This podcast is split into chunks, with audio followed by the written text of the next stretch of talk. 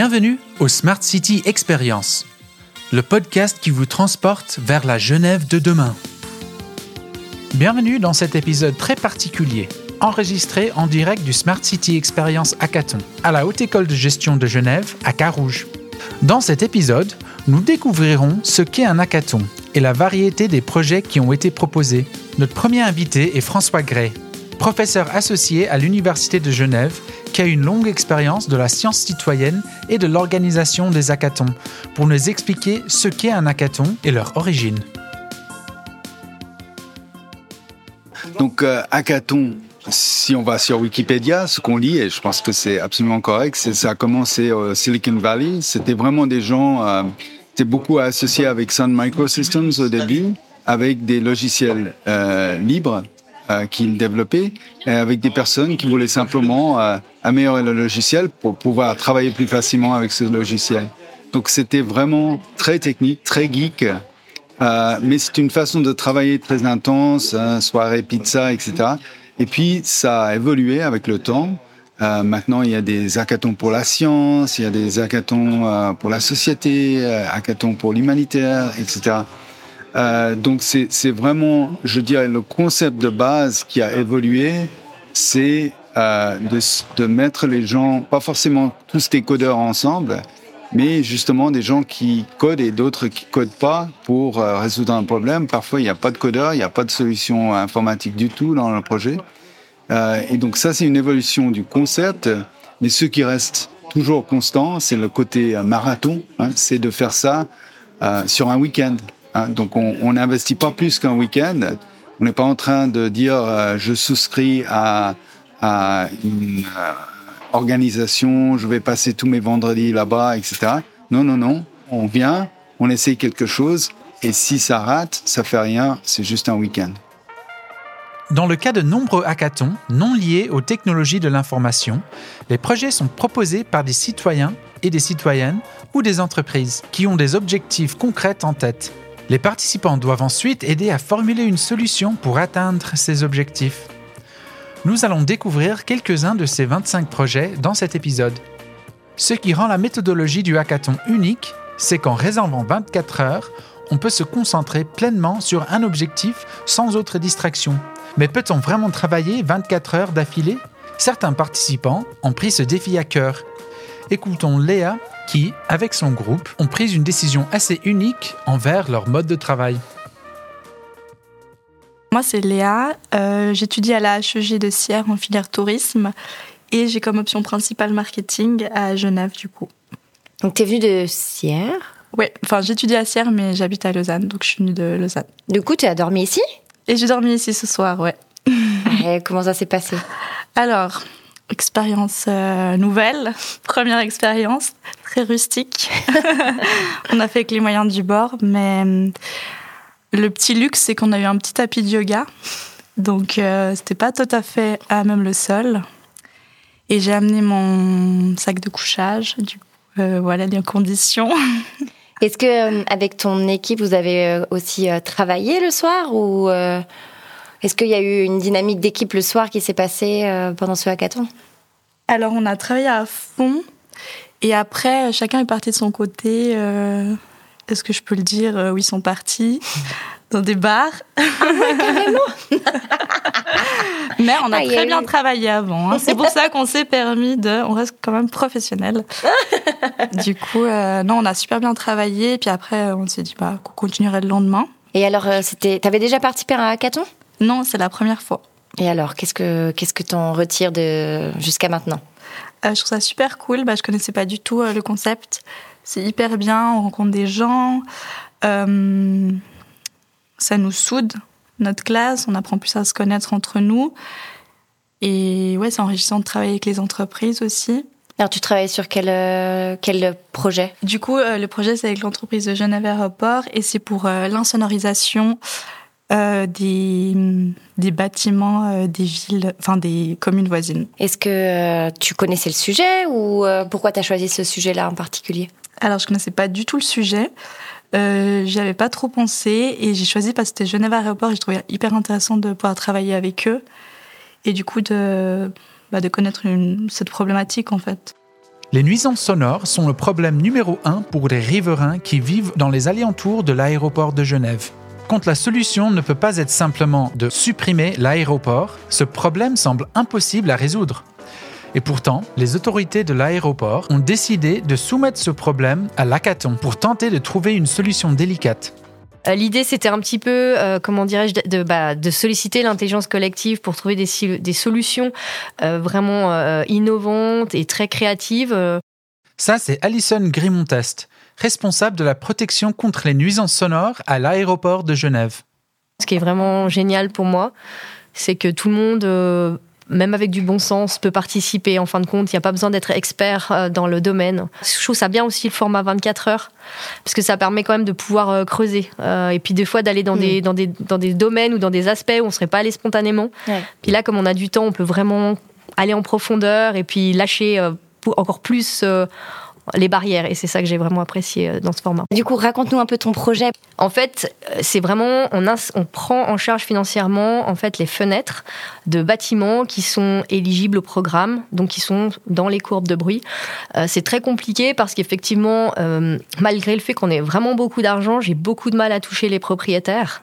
Et là, l'idée, au-delà de voir comment on allait toucher le propriétaire, c'était vraiment de voir par rapport à la commune, qui est quand même un acteur euh, territorial euh, majeur, comment ils peuvent nous appuyer en fait dans la démarche, parce que eux, en tant qu'institution, ils ont un- ils ont une crédibilité euh, qui peut vraiment faire en sorte qu'on peut toucher les propriétaires de leur territoire. Et c'était vraiment le challenge, c'était générer des idées pour que les communes puissent nous appuyer. On a quand même un temps d'échange qui est quand même finalement précieux, qui, qui peut être quand même être long. En 24 heures, on a quand même le temps de rentrer euh, dans des sujets, d'apprendre, de, de dire ok, là on va en fait on va juste se poser sur ce, ce point, cette idée, ce qu'en fait on n'a pas vraiment l'habitude de faire ou le, même l'opportunité de faire quand on est au quotidien à bosser sur un, Oui. sur un projet. Euh, là, ce que j'apprécie aussi, c'est vraiment sortir de la boîte. Enfin, j'ai essayé en tout cas au maximum pendant la séance de dire ne mettez aucune barrière, aucune. Là, on est, on est entre nous, on peut y aller et c'est ça qui est génial. Et puis à la fin, peut-être un flash mob, ben, why not quoi? Tout est possible. Du coup, tu as réussi à créer euh, l'esprit d'équipe, on dirait. Oui, bah il y a déjà il y a une super ambiance et puis euh, c'est vrai que le projet il n'était pas, je pense, à la base super accessible. Ils ont vraiment joué le jeu. Il y a eu une première phase un petit peu, je vais appeler ça euh, découverte. Avant qu'on rentre en matière, où ils m'ont vraiment challengé, posé vraiment énormément de questions. Ils avaient besoin de prendre de la matière pour euh, s'approprier, puis après pouvoir être pertinent ou en tout cas essayer de ouais, de trouver les besoins ou autres. Donc ça, c'était une partie euh, de qualité aussi parce qu'on en avait besoin pour pouvoir démarrer le challenge. Et puis après, euh, c'est vrai que j'ai commencé à proposer un petit peu, c'était un petit peu timide.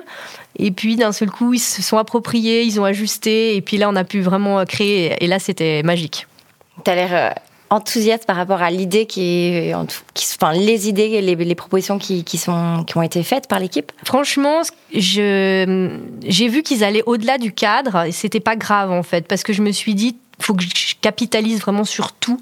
Euh, j'ai vraiment insisté pour que je puisse prendre des photos et puis que je puisse garder cette matière parce que de toute façon, c'est pas parce que maintenant tout de suite là, à première vue, on se dit ouais, pff, non, demain ça se trouve, on, va dormir dessus ou je vais aller présenter et on va faire ah ouais, on y va quoi. Donc moi je voulais vraiment garder, garder, garder et puis ce qu'on a fait, c'est que comme on avait plutôt un challenge orienté commune, euh, là en l'occurrence, on a scindé ce qui était vraiment pour les communes et ce qui avait du potentiel. Et s'il y a une idée, franchement, j'y ai jamais pensé. Et là, ah, il y a quelque chose, quoi. Ça Moi, il faut que j'aille creuser. Ah, là, il faut que j'aille creuser. Vraiment, je vais, je vais retourner en interne avec cette idée. Ouais, j'étais, j'étais bluffée de cette idée qui est jamais, jamais, jamais sortie. Jamais. Jamais. Donc, j'étais vraiment ravie. Rien que pour ça, j'ai bien fait de venir, tu vois. Et tu comprends euh, le, l'intérêt en tant que porteur de challenge de vraiment participer vraiment à l'équipe et pas seulement arriver, pousser l'input euh, de départ et puis revenir à la fin. Alors écoute, je suis, moi je suis 100% d'accord avec toi parce que moi j'ai déjà fait pas mal en fait euh, d'intelligence collective citoyenne en tant qu'individuelle parce que j'étais très intéressée, j'adore ces démarches. Euh, je pense que quand même être là euh, et puis montrer qu'on est intéressé. Bon, Moi, à chaque fois qu'ils avaient une idée, je les encourageais et euh, je- parce que c'est vrai que des fois on sait jamais ce qui va sortir du hackathon. Et moi je leur ai dit, écoutez, moi franchement, clairement, euh, là j'ai une très très grosse séance prévue en décembre et là je peux aller tester les quelques idées avec les communes en direct. Donc après je peux vous faire un feedback. Donc vous êtes en train de travailler, mais derrière, moi, je vais valoriser votre travail, quoi. Qu'il s'agisse de débutantes de hackathons comme Léa et Alison, ou de personnes ayant participé à des dizaines de hackathons, le format du hackathon permet une grande flexibilité.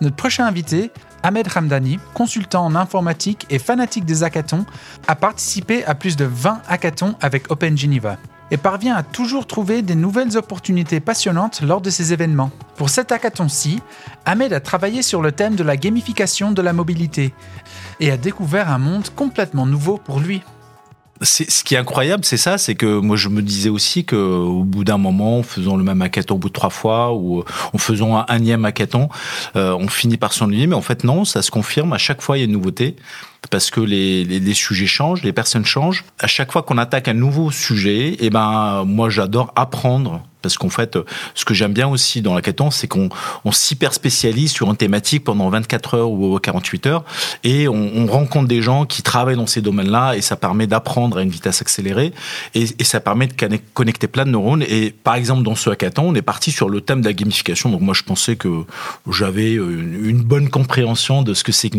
la gamification et comment s'utilise parce qu'on est tous utilisateurs d'applications plus ou moins gamifiées. Donc je pensais arriver avec euh, déjà tous les éléments pour pouvoir travailler tranquillement et j'ai eu la surprise de découvrir une équipe, euh, l'équipe de la Rose des Jeux, qui sont des spécialistes du jeu, qui créent le jeu. Et là, boum, par euh, un heureux hasard, juste en allant faire le tour de la salle où il y avait des jeux de société, on se connecte et puis là on part sur euh, deux heures de discussion sur c'est quoi le jeu, quelle est sa définition, quels sont tous les ressorts sur lesquels on peut jouer. Et, et moi je suis euh, encore émerveillé de, de, ce qui a été absorbé. Et maintenant tout l'enjeu c'est de vérifier qu'on a bien compris et qu'on on va mettre en place ces ingrédients là avec l'équipe. Et donc là on, moi je suis pas le seul, mais on est toute une équipe d'une dizaine à apprendre c'est quoi un jeu, comment on travaille sur les jeux, comment quelles sont les techniques du jeu, quelle est la psychologie du jeu. Et, et du coup je suis je suis comme un gamin en train de de jouer avec un nouveau jeu et de découvrir plein de choses. Et, et je vais partir en, étant sûr d'avoir été transformé, transformé pendant ce, ce week-end, en repartant avec un bagage complètement nouveau. J'ai ouvert une porte d'un monde que je connaissais pas, où j'avais l'impression de, de, le connaître, mais en fait, je regardais à travers une vitrine. Et là, je suis rentré dans la salle de jeu et, et c'est extraordinaire. Ah, mais on voit ton enthousiasme. C'est génial de te voir comme ça. On voit tes yeux qui pétillent. Et, euh, et, du coup, vous allez créer un jeu à partir de ça Oui, donc là, on est en train de travailler. Alors, on a du coup, alors et aussi, ce qui est génial en ce moment, c'est le, le, le, le la, la, chance euh, ou les, ou les outils qu'on a comme ChatGPT où on est capable d'aller faire un prompt, de poser la question de comment jouer et tout ça. Et donc ça génère plein d'idées. Maintenant le problème c'est pas de générer des idées, c'est de pouvoir arriver à les trier, à les, à les structurer, à faire en sorte que l'équipe aille dans la même direction. Donc là on a généré euh, une quinzaine d'idées de jeux vont de tous d'une approche à la SimCity autour de la ville de Genève et comment faire réfléchir sur la mobilité, à des systèmes de mécanos pour construire sa voiture et aller faire la course avec. Sauf que là, l'objectif, c'est pas d'aller le plus vite possible, mais de de faire le déplacement le plus euh, décarboné ou le plus inclusif ou le plus partagé. Euh, et donc maintenant, bah, on, on, a fait voter et on est en train de travailler maintenant sur le jeu en imaginant euh, comment travailler sur le personnage, comment travailler sur le sur le plateau ou la carte de jeu. Et, et j'espère là, on est on va partir un peu en mode euh, lean startup. On va itérer très vite à tester notre jeu en, en variant à chaque fois les ingrédients et tout ça. Mais complètement nourri des, du brief finalement qu'on a eu en disant voilà c'est quoi un bon jeu? Euh, qu'un jeu ne peut pas être euh, destiné à tout le monde il faut choisir sa cible parce qu'on va pas jouer sur les mêmes ressorts en fonction des, de la cible. Et donc c'est ce qu'on est en train de faire et, et c'est génial. C'est formidable ce qu'on est en train de faire. Je vais pas te retenir. Cours cours développer ton jeu. Merci ouais. beaucoup. Merci beaucoup. Lorsque l'on parle des hackathons et de l'innovation on pense souvent à des entreprises de haute technologie installées dans leurs bureaux chics de la Silicon Valley. Si les hackathons apportent souvent des solutions très techniques à des problèmes modernes, il existe aussi des projets qui visent à résoudre des problèmes beaucoup plus concrets. Cela ne signifie pas pour autant que la solution proposée n'est pas tout aussi innovante qu'un jeu ou l'utilisation de l'intelligence artificielle. Je suis Renaud Pition, je suis architecte euh, indépendant. J'ai créé une petite société d'architecture qui est orientée sur la durabilité. Qu'est-ce que c'est ce, ce, ce, projet? On parle d'habitat fermier. Qu'est-ce que ça veut dire? Alors l'habitat fermier, alors c'est un peu un concept nouveau. On est en train de regarder euh, à droite à gauche et il n'y a pas vraiment de référence. L'idée, c'est vraiment de redonner à la campagne genevoise une habitation qui est vraiment liée à l'agriculture. pas une habitation comme on voit maintenant de périurbains qui vont vivre à la campagne pour les côtés euh, l'aspect qualitatif, mais qui n'ont aucun lien avec l'agriculture qui était à l'origine euh, là-bas. C'était, c'est de retrouver une connexion entre la production agricole et euh, la vie de tous les jours euh, de, de famille.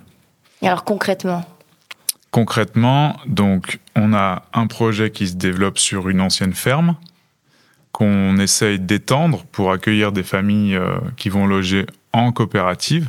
Donc déjà, le fonctionnement de la coopérative, c'est déjà d'avoir des, des lieux et euh, des, des, activités communes et de partager plus que juste euh, un palier. Et dans notre contexte, on essaie de développer aussi des activités en commun et des, des synergies entre les agriculteurs qui travaillent tous les jours sur place et les habitants qui vivent euh, à côté de ça. Et donc, non seulement vivre à côté de ça, mais peut-être participer ou en tout cas euh, découvrir le monde de l'agriculture. Elle est où cette ferme? Cette ferme, elle est à Essertine. C'est un hameau qui, qui appartient à la commune de Dardani. Donc c'est une proximité euh, assez importante de Genève, dans le sens où c'est la campagne genevoise. Donc euh, on est dans une zone qui n'est pas une zone complètement rurale, mais euh, on est déjà dans une pré-campagne. Et aujourd'hui, il y a déjà les terres sont exploitées, la, la ferme Alors, vit, vit. Non, justement, la, la, ferme en ce moment, elle est en stand-by, en attente euh, d'être vendue. Et euh, les terrains sont là, la ferme, l'activité euh, pourrait être développée assez rapidement, mais il euh, y, a une attente. Euh, la problématique, c'est que si un projet comme ça ne se développe pas, la pression économique actuelle sur les lieux fait que les seuls habitants euh, qui ont les moyens de développer des projets là-bas sont des périurbains euh, avec une certaine richesse qui peuvent développer un projet très fermé et très personnel, pas du tout en lien avec l'agriculture.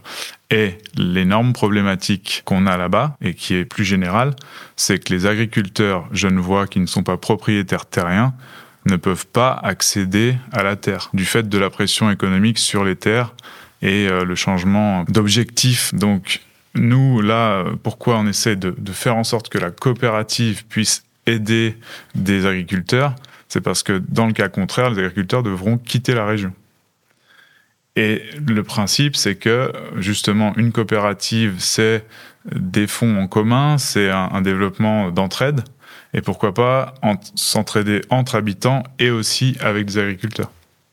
Donc là, vous êtes dans la phase d'explication de ce projet qui est pionnier. Euh, comme, comme tu le disais, il ouais. n'y a pas vraiment d'exemple euh, de ce type d'habitat, de vivre ensemble. Donc mmh. vous devez passer par une phase d'explication pour convaincre euh, les partenaires de vous rejoindre. C'est ça. En fait, là, l'objectif du jour, c'est vraiment de développer une présentation ou des présentations, un dossier assez stable, assez fondé, avec toutes les recherches qu'on a déjà faites et les explications claires sur nos objectifs pour euh, intéresser des partenaires qui soient institutionnels ou euh, financiers. Ainsi, au lieu de détruire des terres agricoles pour construire trois grandes maisons pour des riches citadins, le groupe veut construire la première coopérative agricole et d'habitation qui accueillera jusqu'à 40 personnes et maintiendra le lien entre les gens et la production une innovation dans les domaines de l'agriculture, de la vie coopérative et de l'habitat en général. Enfin, voici les idées de nos invités sur leur ville idéale.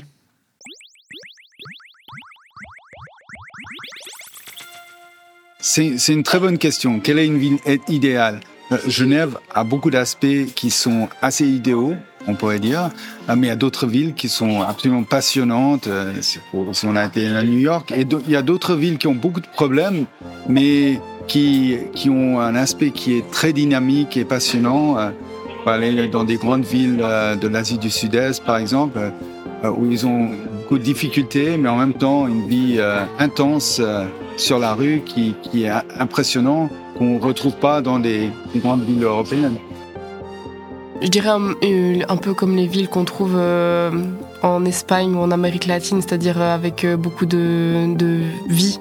Voilà, euh, je veux dire les gens qui partagent, qui, qui dansent, qui, qui mettent de la musique, dans cet esprit de partage en fait.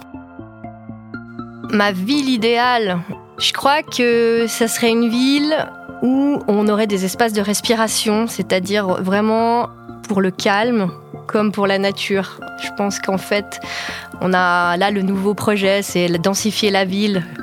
Oui et non. Moi, je pense qu'il y a quand même vraiment besoin d'espace de respiration, notamment pour euh, avoir des îlots de fraîcheur, des zones de calme. Il faut qu'on puisse aller se ressourcer. Et hum, c'est toujours compliqué d'imaginer la ville de demain, mais je pense qu'il faut vraiment des espaces de respiration et ralentir un peu cette frénésie, euh, voilà, non-stop. Je pense que pendant le Covid, malgré tout, il s'est passé des choses. On est revenu à des choses essentielles et, je pense qu'on a besoin de ça aussi dans nos villes, revenir à l'essentiel idéal, c'est la ville où on, travaille sur le fait de réduire les nuisances, pollution, réchauffement euh, et tout ça, et vivre, euh, chacun trouve sa place. Et peut-être même, euh, je rajouterai une partie un peu qu'il y ait aussi des écosystèmes, des forêts, des espaces verts, des animaux, que la biodiversité vienne aussi dans la ville. Pour moi, une ville idéale, peut-être, alors déjà, c'est une ville à échelle humaine et où on peut mixer les, activités. C'est-à-dire que dans une ville idéale, à échelle humaine, donc euh, même euh, par exemple du piéton, on pourrait avoir accès à, tous ces services pour éviter euh, justement d'avoir à, trop circuler pour, pour avoir un contact avec la nature, pour avoir un, un, commerce de proximité, pour avoir un logement de qualité.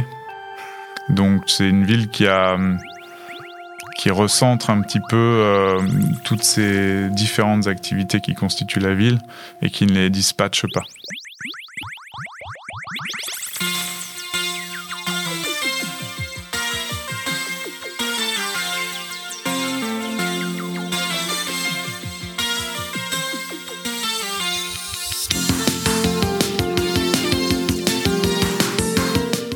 Merci d'avoir écouté la troisième saison du podcast Smart City Experience. Nous espérons que vous l'avez apprécié autant que nous l'avons créé. Félicitations aux trois équipes qui ont remporté le coup de cœur du hackathon et nous attendrons avec impatience le hackathon Smart City Experience de l'année prochaine. Pour plus d'informations sur le hackathon, regardez notre Sparkboard, le lien dans la description. Merci à Julia Dallest pour tout son travail en tant qu'enquêtrice et organisatrice du hackathon et Sonia Boulali, coproductrice de ce podcast. Le Smart City Experience podcast est produit en collaboration avec Powell Media, start-up genevoise à taille humaine qui a pour objectif de réaliser des podcasts à impact social et communautaire. À la prochaine!